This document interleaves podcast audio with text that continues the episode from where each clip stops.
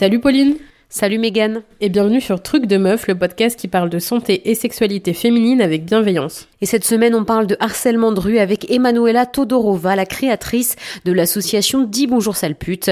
Megan n'était pas présente pendant l'enregistrement parce qu'elle était malade, mais rassurez-vous, aujourd'hui, tout va bien. Le harcèlement de rue, c'est un phénomène auquel quasiment toutes les femmes ont déjà été confrontées au cours de leur vie, qu'il s'agisse de se faire siffler dans la rue, insulter, suivre ou même agresser physiquement. Et avec son association, Emanuela lutte contre ces violences, principalement faites aux femmes en aidant les victimes, mais en faisant également de la prévention, surtout en milieu scolaire. Si vous êtes victime de harcèlement, sachez que vous n'êtes pas seul et n'hésitez pas à demander de l'aide autour de vous. Si vous êtes témoin, il existe différents outils qu'Emanuela nous partage pour aider une victime. On vous souhaite une bonne écoute. Donc euh, bonjour Emanuela. Bonjour. Toi, tu, euh, tu as créé l'association Dis Bonjour Sale Pute et on est ensemble aujourd'hui pour parler de harcèlement de rue, c'est bien ça? C'est ça, tout à fait. Alors, est-ce que tu pourrais déjà commencer par te présenter, s'il te plaît? Oui, bien sûr. Donc, euh, je m'appelle Emanuela Todorova, je suis la fondatrice présidente de l'association Dis Bonjour Sale Pute. Euh, on est une association basée à Strasbourg qui euh, lutte contre les violences sexistes et sexuelles euh, dans l'espace public qui sont faites à l'encontre des femmes et des personnes sexisées. Qu'est-ce que tu entends par personnes sexisées d'ailleurs Juste, est-ce que tu pourrais m'expliquer ce terme? Oui, bien sûr. Euh, les personnes sexisées, c'est euh, toutes les personnes qui subissent du sexisme euh, et de la misogynie au quotidien. Donc voilà, c'est pour éviter de juste euh, s'adresser aux femmes parce que malheureusement, il n'y a pas que les femmes qui souffrent de ça. D'accord. Est-ce que déjà tu pourrais euh, commencer par nous présenter l'association Dis Bonjour Sale Pute, comment elle a été créée, quand, quelle est un peu son histoire? Alors, euh, Dis bonjour sale pute euh, a été créé en mars 2021. Euh, L'association est née suite à la création d'un compte Instagram qui s'appelle lui-même Dis bonjour sale pute euh, que j'ai créé dans le but de dénoncer les violences dans l'espace public majoritairement. Euh, au bout d'un moment, je me suis rendu compte que Instagram c'était pas forcément suffisant. Euh, donc euh, j'ai euh, entrepris euh, le voyage du, de, de l'édition euh, J'ai été contactée par des maisons d'édition pour écrire un livre euh, et puis euh, c'était toujours pas suffisant. Euh, j'ai commencé à faire un podcast, c'était super, mais c'était toujours pas suffisant. Je me suis dit que euh, fallait aller sur le terrain pour vraiment pouvoir euh, apporter une différence. Et donc euh, j'ai créé l'association en mars 2021. J'habitais à Berlin à ce moment-là et je suis revenue vivre euh, à Strasbourg en France, en tout cas en octobre 2021, dans le but de pouvoir commencer à mener des actions sur euh, sur le terrain. Et aujourd'hui, du coup, l'association compte 75 membres euh, actifs, euh, donc euh, 75 bénévoles. Euh, il y a une étudiante en alternance qui est la seule salariée de, de l'asso, qui s'occupe euh, partiellement de la communication et des partenariats. Euh, on fait euh, donc notre association est divisée en trois pôles euh, principaux. Euh, le pôle prévention, qui va être euh, le pôle dans lequel on va organiser toutes nos préventions, sensibilisation en milieu scolaire, en milieu festif et en entreprise. Euh, on va aussi avoir le pôle événementiel, via lequel on va organiser des événements comme le festival qu'on a fait l'année dernière en octobre, un vide dressing solidaire qu'on organise là le 3 juin avec des tables rondes et différentes animations autour de la seconde main, où les bénéfices seront reversés à l'association. Euh, on a aussi lancé un pôle qui s'appelle le pôle, le pôle Sage, euh, via lequel on organise des rencontres tous les mois avec soit des professionnels de la santé, soit, euh, soit via des cours de yoga ou d'art-thérapie.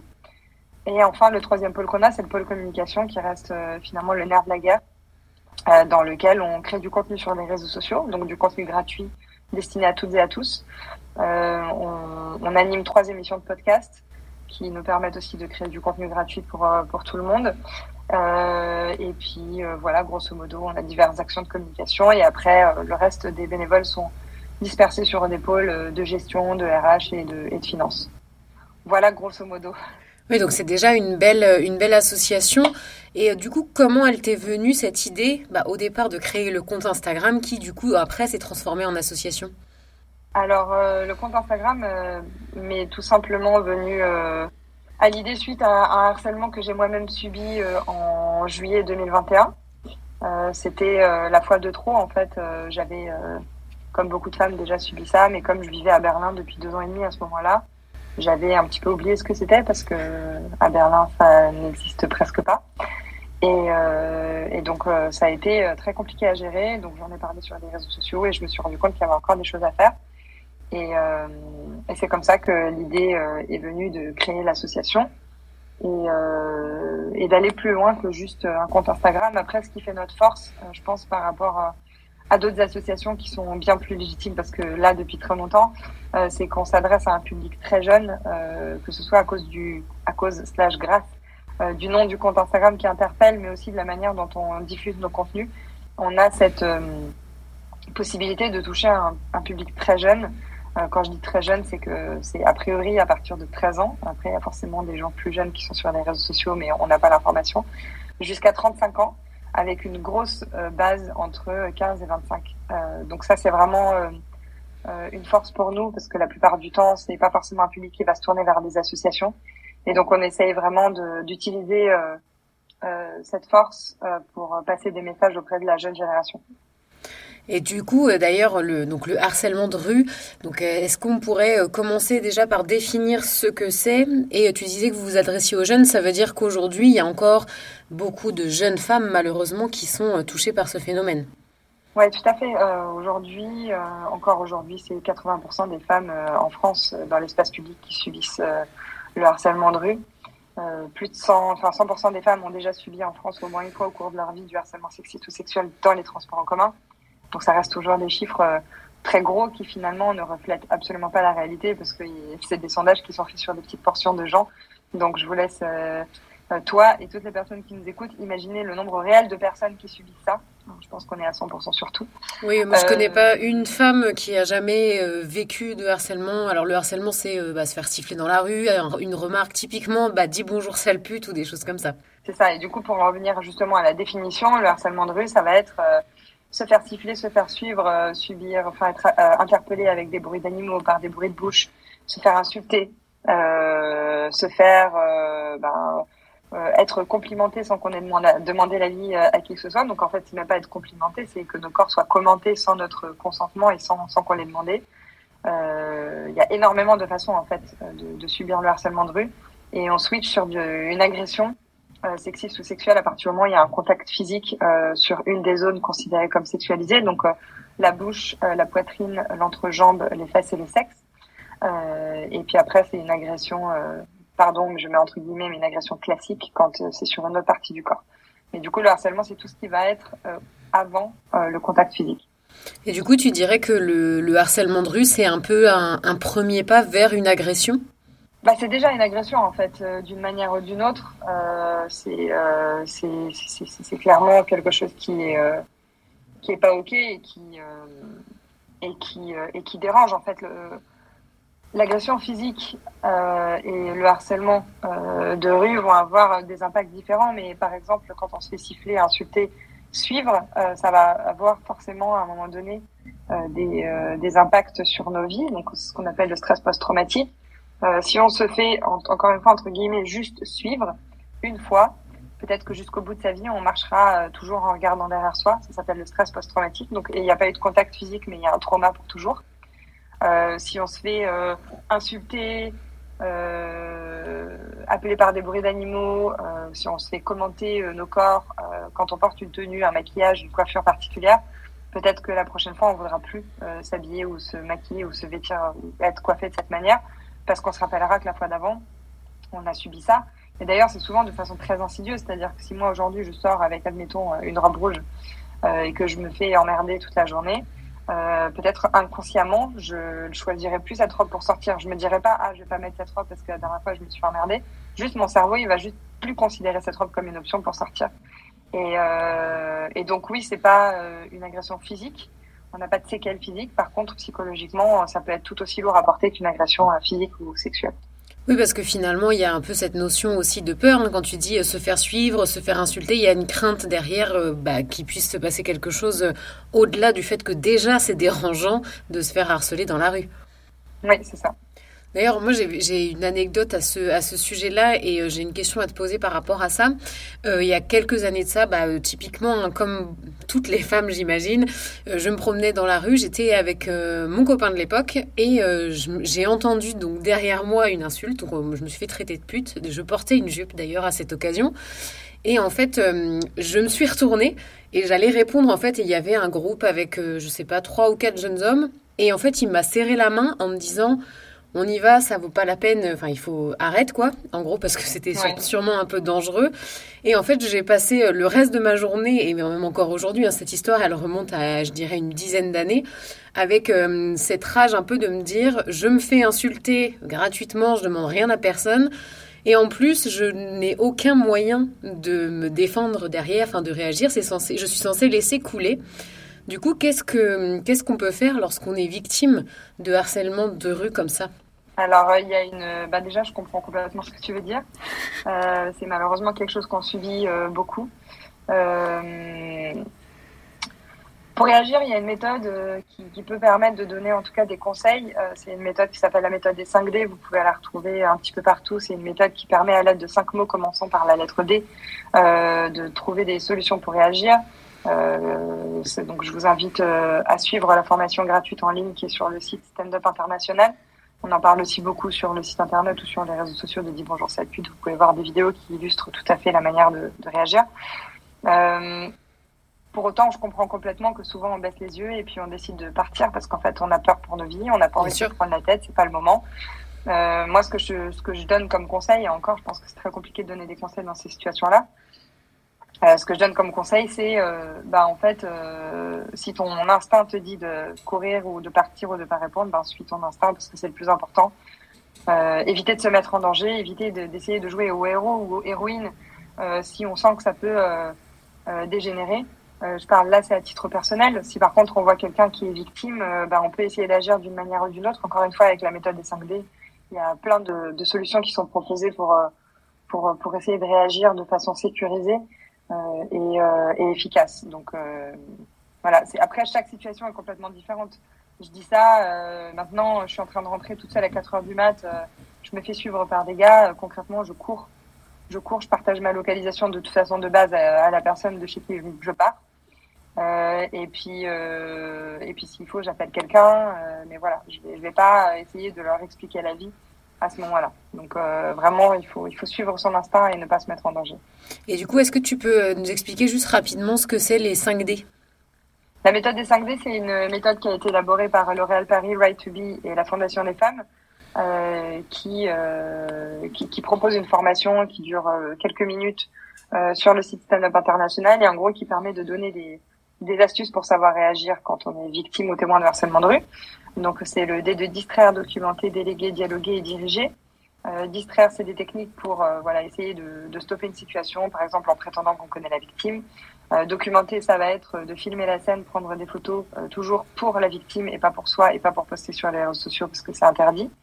Euh, diriger, ça va être s'adresser directement à la personne qui harcèle pour lui dire d'arrêter, lui ordonner d'arrêter.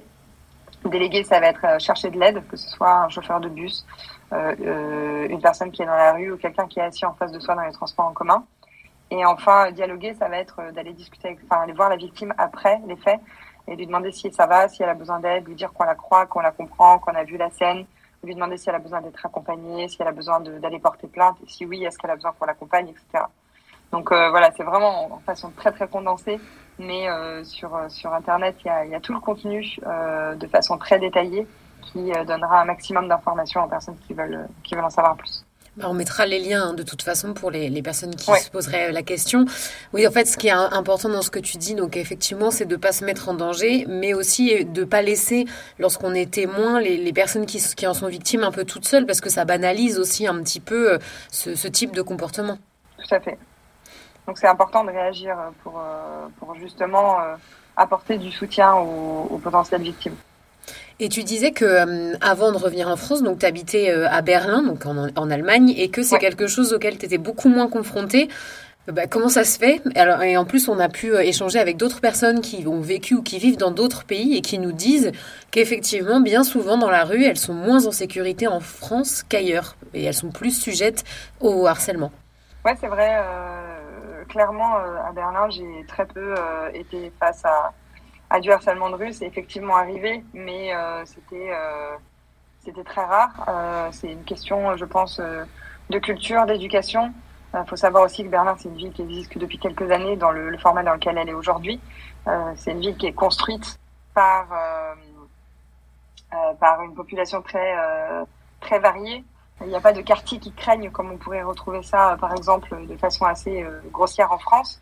tout le monde vit ensemble. Il n'y a pas vraiment de quartier riche, de quartier pauvre, enfin, ou défavorisé pour utiliser un terme un peu, un peu plus politiquement correct.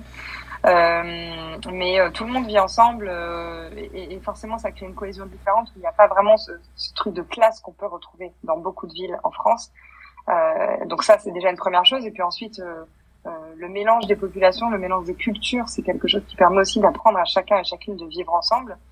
Et puis c'est une ville très jeune et qui est très ouverte d'esprit, donc forcément elle est très impliquée sur ces sujets. J'ai rarement vu autant de personnes engagées dans le féminisme et dans les luttes sociales de base. Euh, J'en ai jamais vu autant à Berlin. Euh, enfin autant qu'à Berlin. Euh, donc voilà, c'est une construction sociale complètement différente euh, que on est très très loin d'avoir en France. Et justement, est-ce que il y a des choses qui pourraient être mises en place, notamment par le gouvernement peut-être, pour et la société pour lutter contre ça? Franchement, je je, je, je suis pas sûre. Même, je veux pas être euh, péjorative, mais je suis pas très très sûre que c'est possible de mettre des choses en place parce que bah parce qu'en fait, il y a déjà des choses qui ont été proposées. Euh, il y a une loi qui est sortie pour lutter contre euh, contre le harcèlement de rue. Donc c'est la loi euh, euh Chiapa de 2018. Bon, il y a eu très peu, il y a 4000 contraventions qui ont été faites. C'est absolument rien par rapport à la réalité du terrain. C'est bien que ça existe, ça a le mérite d'exister parce que voilà, peut-être que ces 4000 contraventions, elles auront peut-être servi à quelque chose. mais voilà, il y a une très très grosse remise en question à faire sur l'éducation en France.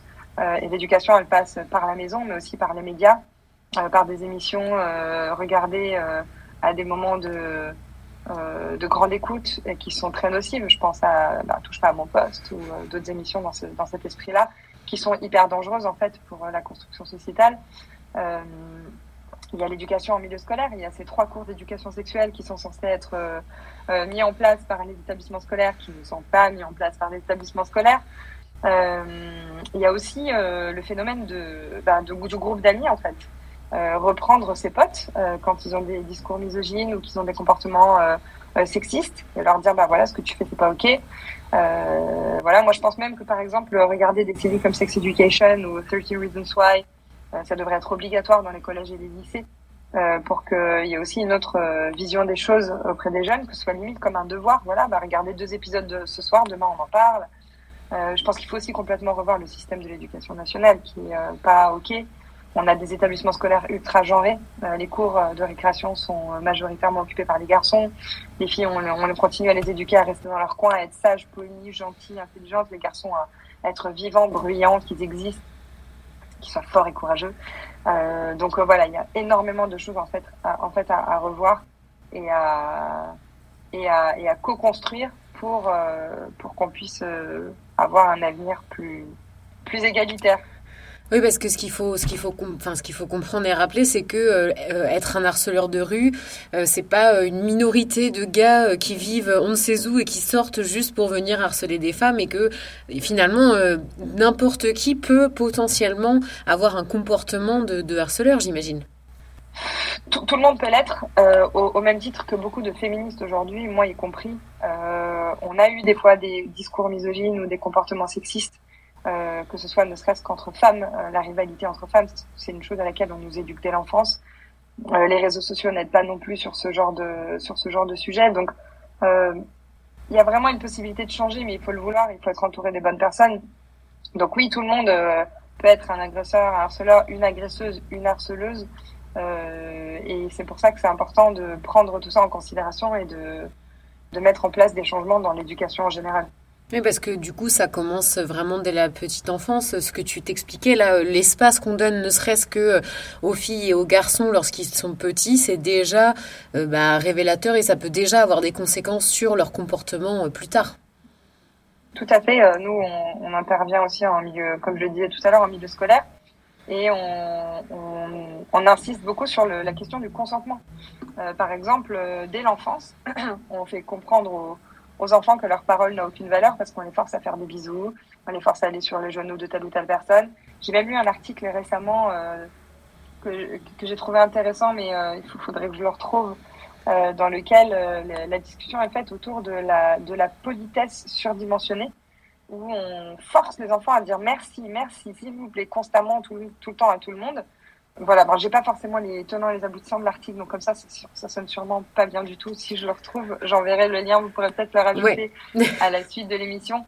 Mais euh, voilà, euh, je parlais aussi récemment avec une amie qui est maman depuis quelques temps, donc elle a deux enfants, un garçon un peu plus grand et une petite qui a deux ans. Et elle me disait, tu sais, un jour je me suis questionnée sur est-ce que mon bébé, il avait vraiment envie que je lui fasse des bisous.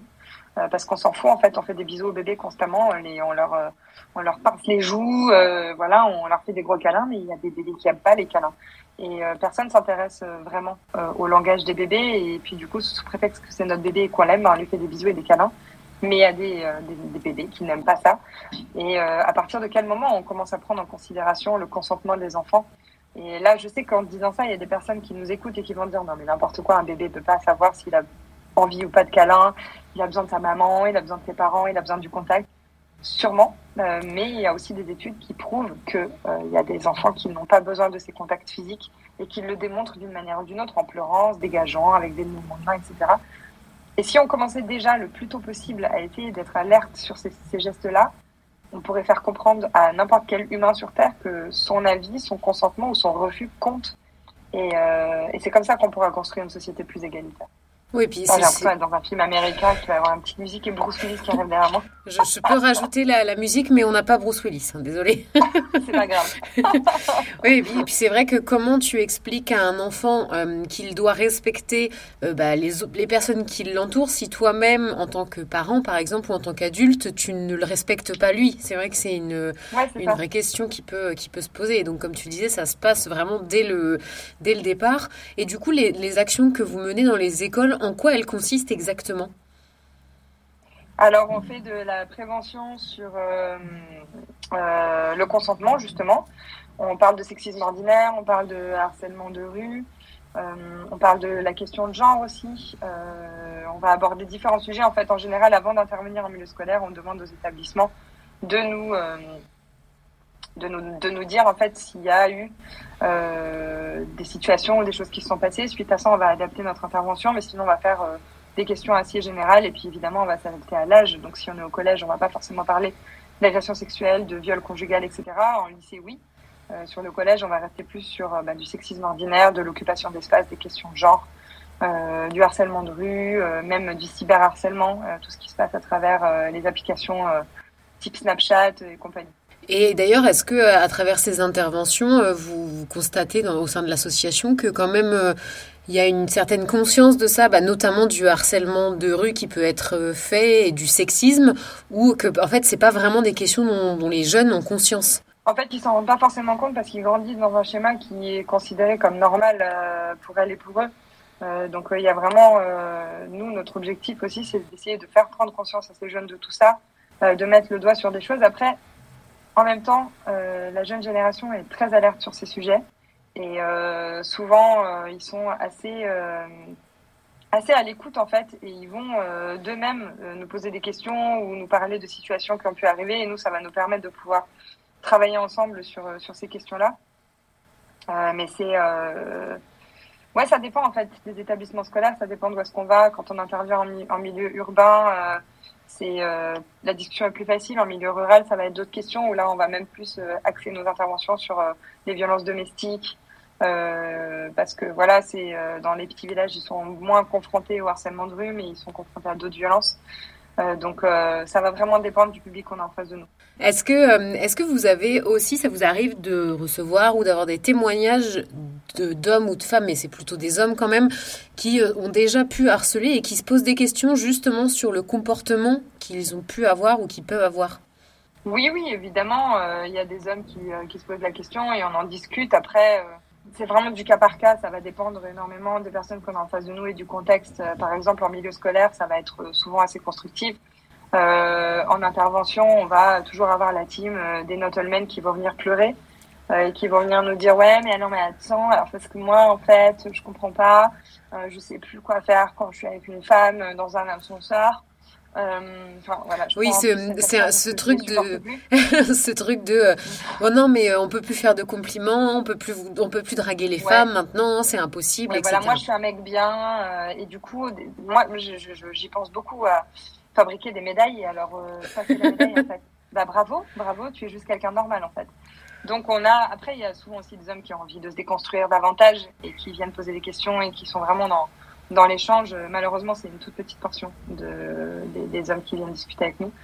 Euh, la plupart du temps, c'est euh, des hommes qui viennent pleurer ou, euh, quand je dis pleurer, évidemment, c'est une exagération, mais qui viennent nous dire qu'on est extrémiste, qu'on va trop loin, patati patata. Et c'est embêtant parce que du coup, ça fatigue un petit peu nos équipes, mais on est aussi là pour faire de la, pédagogie euh, donc euh, c'est notre rôle de répondre à ces personnes, mais euh, des fois c'est un petit peu fatigant. On préférait que les gens viennent avec des vrais questionnements plutôt que de venir nous dire ben nous on est des personnes bien, parce que parce que c'est pas constructif en fait. Oui, parce que ça, ça revient à dire que, bah, comme vous parlez de harcèlement de rue, c'est que tous les hommes sont des harceleurs et qu'en fait, vous êtes contre eux, alors que c'est pas du tout le, le propos, quoi. Ah bah si on était contre les hommes, ça se saurait. Euh, c'est absolument pas, euh, c'est absolument pas le credo de l'association. Pour autant, je comprends aujourd'hui qu'il y a des femmes qui n'aient plus envie d'être en contact avec des hommes parce qu'elles ont vécu euh, beaucoup trop de, de traumas dans leur vie. Et, euh, et, voilà, donc moi je juge absolument pas. Euh, peut-être qu'un jour ça m'arrivera, j'en sais rien. À force d'avoir été en présence d'hommes qui qui maltraitent, qui violentent, qui sexisent, ça m'étonne pas du tout que qu'il y ait des associations ou des humaines euh, qui se positionnent, euh, enfin qui sont, qui deviennent misandres en fait, euh, parce que la misandrie est la résultante de la misogynie finalement.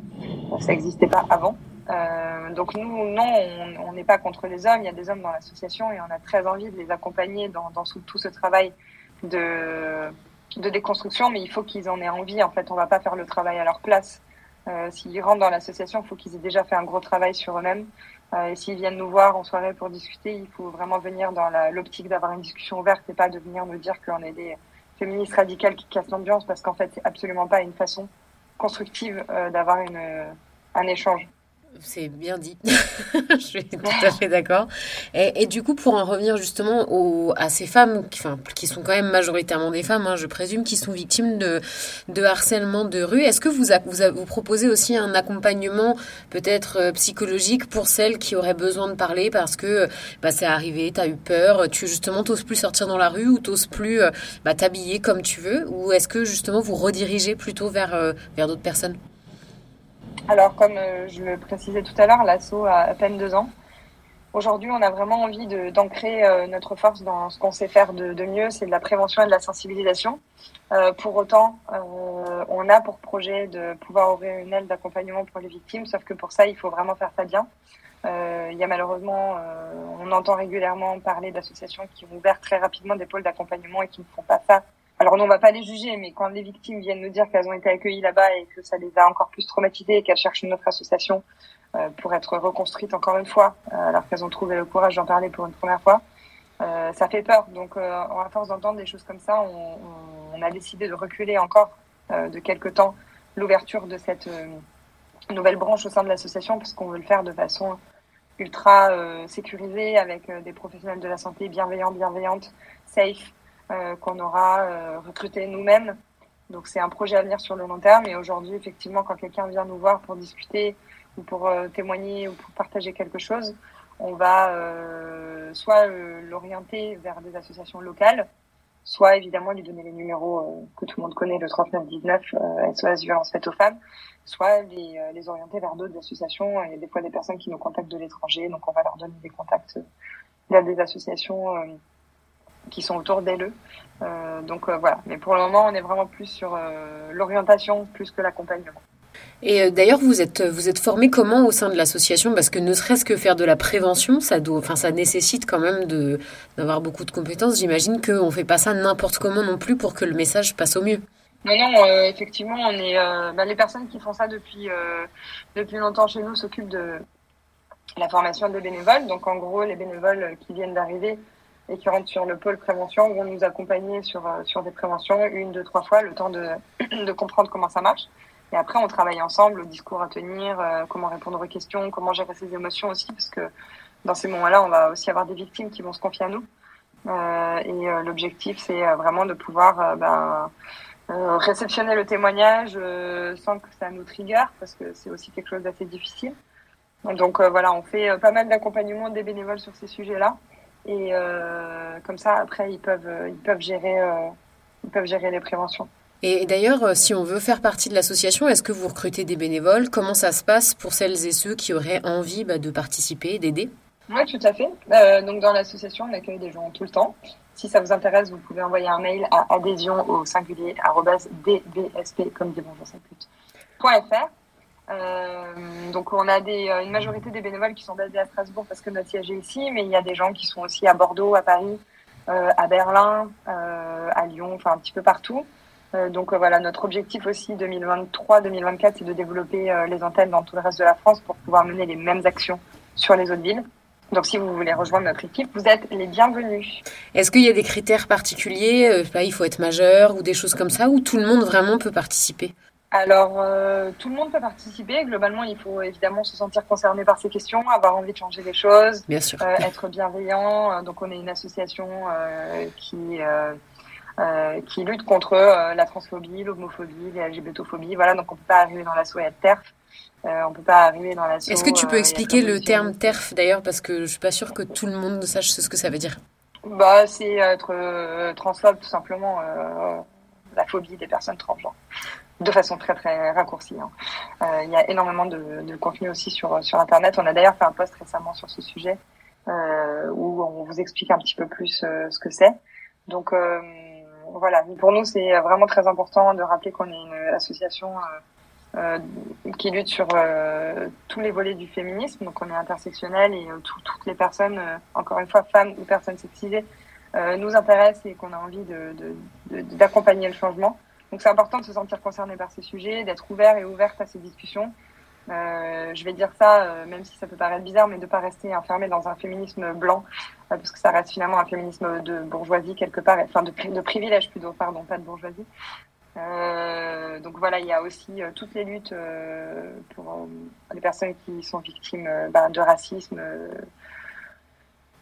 le validisme, enfin voilà, il y a énormément de sujets. Donc en gros, L'idée, c'est que quand on rentre dans l'assaut, on puisse euh, vraiment être ouvert, ouverte sur tous ces sujets et évidemment s'éduquer parce que on n'est pas non plus toutes et tous arrivés dans l'assaut avec une connaissance parfaite de tous ces sujets. C'est des choses qu'on apprend ensemble.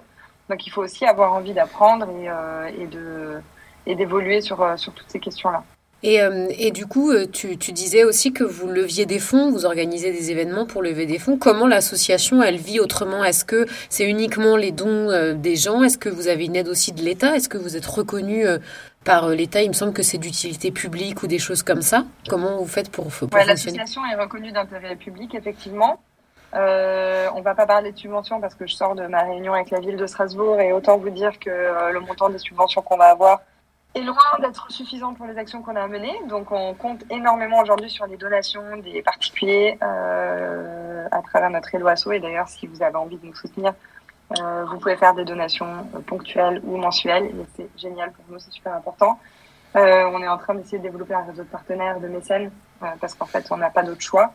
On a déjà dû batailler pendant longtemps pour que notre association soit acceptée lors des réunions aussi, parce qu'on s'appelle Dimanche en pute. Donc au niveau des institutions, c'est pas forcément l'idéal, mais maintenant tout le monde a vu qu'on travaille et qu'on donne du mal et que et qu'on est sérieux et sérieuse malgré un nom qui peut faire peur. Donc voilà, les choses avancent, mais c'est très très lent. Euh, le business model est encore en cours de construction parce que voilà, c'est c'est en France ce système où euh, les associations, quand tant qu'elles sont jeunes, on les aide pas, et une fois qu'elles sont en place et qu'elles se débrouillent, on les aide. Voilà, aucune logique. donc voilà, euh, je suis en SPM et j'ai eu mon rendez-vous ce matin, donc concrètement, on a, on a toutes les variables pour que je sois saoulée. Mais c'est pas, c'est peut-être pas ta meilleure journée, je comprends. ouais. Mais en tout cas, voilà. Euh, sinon, euh, effectivement, on n'a pas vraiment euh, d'autres rentrées. Enfin, si, on a toutes nos préventions en milieu festif. Enfin, en milieu festif, c'est plus les, préven les préventions d'entreprise et les préventions en milieu scolaire. Euh, qui nous permettent de nous financer, parce que les préventions en milieu festif, c'est des, souvent des petites associations qui organisent des événements, donc elles n'ont pas forcément le budget pour euh, pour payer les, les, les, les, les, les prestations. Donc euh, voilà, on essaye d'activer tous les leviers possibles, en tout cas pour euh, rentrer des fonds dans l'association. Oui, pour que l'association puisse se pérenniser et se développer, comme tu le disais. Euh, là, tu nous parlais des projets pour la, les années qui viennent de développer des pôles, euh, d'accompagner aussi euh, et d'écouter les personnes qui sont victimes. Est-ce qu'il y a d'autres projets que tu as ou que vous avez avec l'association dans les années à venir?